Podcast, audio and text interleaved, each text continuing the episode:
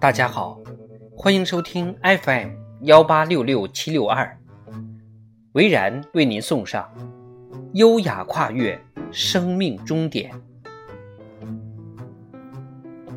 无需同临终老人或处于生命末期的患者相处太长时间，你就可以本能的意识到，医学经常辜负其本应帮助的人们。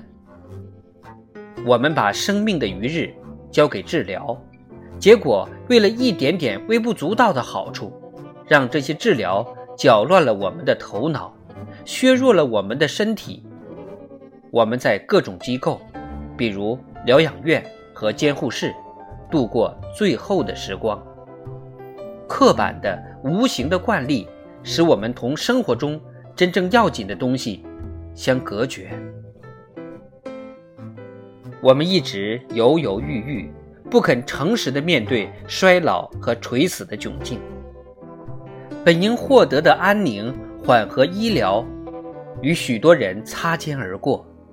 过度的技术干预反而增加了对逝者和亲属的伤害，剥夺了他们最需要的临终关怀。人们无法回避一个问题。应该如何优雅地跨越生命的终点？